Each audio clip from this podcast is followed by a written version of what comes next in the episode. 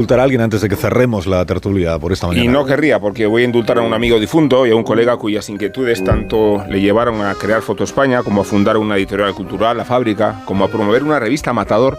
cuyos años de existencia equivalían a las letras del abecedario. Cada año, desde 1995 apareció un ejemplar extraordinario identificado con una letra, pero Alberto Anaut, nuestro indultado, mi amigo, el vuestro, acaso ignoraba que la cuenta atrás coincidía exactamente con la cadencia de su propio reloj de arena. Está por salir el número Z, 28 años después, 28 números después, y por terminarse una aventura al tiempo que se consumió una vida. Y fue la de Alberto, una vida dichosa, un hombre de muchos saberes, un hedonista y un esteta a quien gustaban los toros y el boxeo, tanto como la literatura, la arquitectura, la foto, claro, el cine y el vino. Un conservador cálido, un conversador mejor, un tipo de excelente sentido del humor y de cualidades humanistas, un agitador cultural que supo conectar las neuronas de tantos artistas. Vestía con elegancia Alberto, esmeraba la selección de las gafas, esas monturas de madera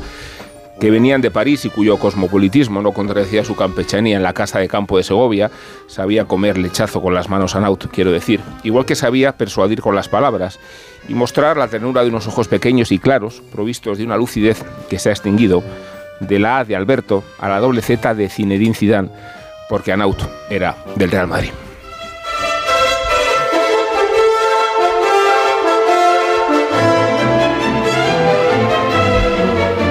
Antes de irnos del todo, Marisol Parada va a